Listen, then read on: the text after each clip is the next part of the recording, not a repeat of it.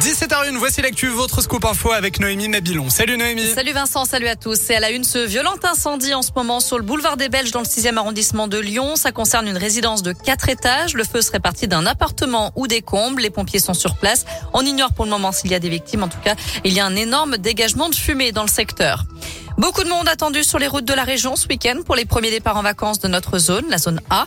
Ce sera orange vendredi et rouge samedi en Auvergne-Rhône-Alpes, vert dimanche. Et dans le sens des retours, Bison Futé il se drapeau rouge samedi dans la région et vert le reste du temps. Mieux vaut éviter les axes qui mènent aux stations de ski, notamment la 43 entre 7h et 19h. Et puis attention, il va falloir anticiper vos déplacements dans l'agglomération lyonnaise. Demain, les agents des TCL sont appelés à la grève. Un sur trois devrait suivre le mouvement. En cause, un projet de restructuration qui inquiète les salariés. Depuis près de 30 ans, l'exploitation du réseau des bus, des trams et des métros est gérée par un seul opérateur privé, Keolis. Mais ce contrat régulièrement renouvelé se termine dans deux ans et le Citral envisage désormais de faire appel à plusieurs opérateurs. Bon, plusieurs opérateurs, je vais y arriver. Les salariés craignent donc un éclatement du réseau avec la perte d'acquis sociaux.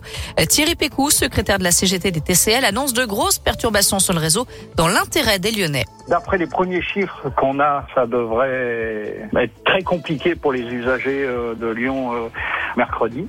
Mais en même temps, euh, il faut savoir qu'on fait grève sur un sujet qui les concerne également, puisqu'on parle de l'allotissement.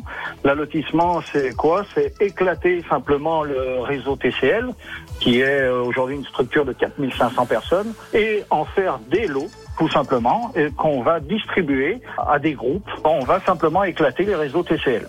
De son côté, le Citral se veut plutôt rassurant et promet de ne pas toucher aux acquis sociaux en mettant en place un socle social. Une réunion est prévue demain après-midi. Côté trafic, il n'y aura aucun métro C ni D, pas de tram T1, T5 et T7. Plusieurs lignes de bus seront à l'arrêt et le service prendra fin à 19h30 sur l'ensemble du réseau TCL. Toutes les infos sont sur l'appli Radescoop et radescoop.com.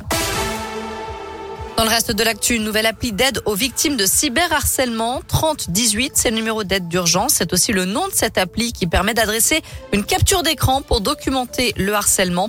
Elle a été lancée aujourd'hui par le ministre Jean-Michel Blanquer et elle permet également de discuter via un chat pour signaler des situations à risque, notamment dans le milieu scolaire. Roxana nous testée positive au Covid. La ministre des Sports devait se rendre à Pékin en fin de semaine pour soutenir les athlètes français aux Jeux Olympiques. Elle a donc annulé son déplacement en Chine. Elle poursuivra ses missions à distance.